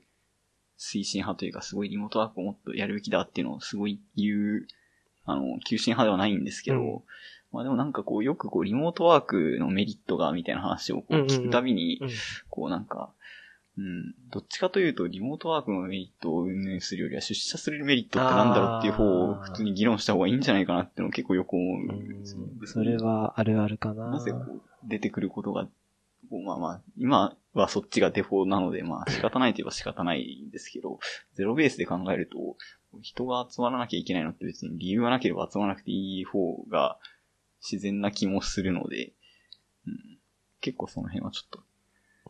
リモートワークのメリットみたいな話を、になると結構思いますねう。ん両面で考えた方が、それは絶対いいね。うんうんまあ、まあ、リモートの話はいいっすよ。多分散々してる。いや、そんなしてない。そうですか。うん。あんまりちゃんとごめんなさい。全部聞いてるわけじゃない。いや、あの、今回の回は、相当真面目な感じの回でしたよ。そうなんだ話の内容的に。まあうん。結構雑談系も割とあるとは伺ってはいるんですが、うん。終始雑談しかしてない時とかあるからね。うん、全然今日の回は、すごい真面目でかつテックな話も入ってきてたんで。そうですね。いや、はい結構自分最初こう、どういう話が自分できるかみたいなのをちょっと、あの、お伝えした時とかに、ちょっとテック系のばっか言っちゃったんで、あ逆にちょっと心配してましたね。なんかこういやいやいや雑談的なのに言った方が良かったかな。あーそういうこと？いや、まあ、どっちでもいい。うん、そんなにテーマは固く設けてないからまあ大丈夫っすよ。はい。まあ、はいもう1時間半以上話してるんで。なんか、お会いしましょう巻きでとか言ってた いや、僕も意外と話し始めたらそんなに喉の調子がダメにならなかったんで、続けられましたんで大丈夫です。あの、エピソード11なんで、100回までやる予定なんで、あなるほど。あの、100ま回た呼ばせていただきますんで。あ、わかりました。はいなんか、まあ、明確なローテーションがあるかはしわからないですけど、なんか、若干こう、二二度目、三度目、三度目じゃないのか。二度目とかって、僕はま樋あ、口さんとかはもう、二回目とかあります、なんで、そうなんですよ。はいこう、そういう、あれの、なんか、なんですかね、ローテーションのストックみたいな感じにいやまあ、それでもい。いいですよ、全然。はい。もしくは、あの、他の人を紹介してもらっても。紹介、紹介制にしたらいいんじゃないですか。いいと思うみたいな。えーそうなんだよね。それでもいいんだけど、うんまあ、それでもいいかなと思ってる、正直。うん、なかなかゲストの人ブッキングするの、これ毎回言ってる気がするけど、うんまあ大変なんですよね。まあまあ、まあまあ、その辺は、また、別途。頑張りますんで。僕がもう頑張んなきゃそこはいけないとこなんで。はい。えー、じゃあ、他、ないですか？いや、大丈夫です。大丈夫ですか？あじゃあ、ありがとうございました。はい、ありがとうございました。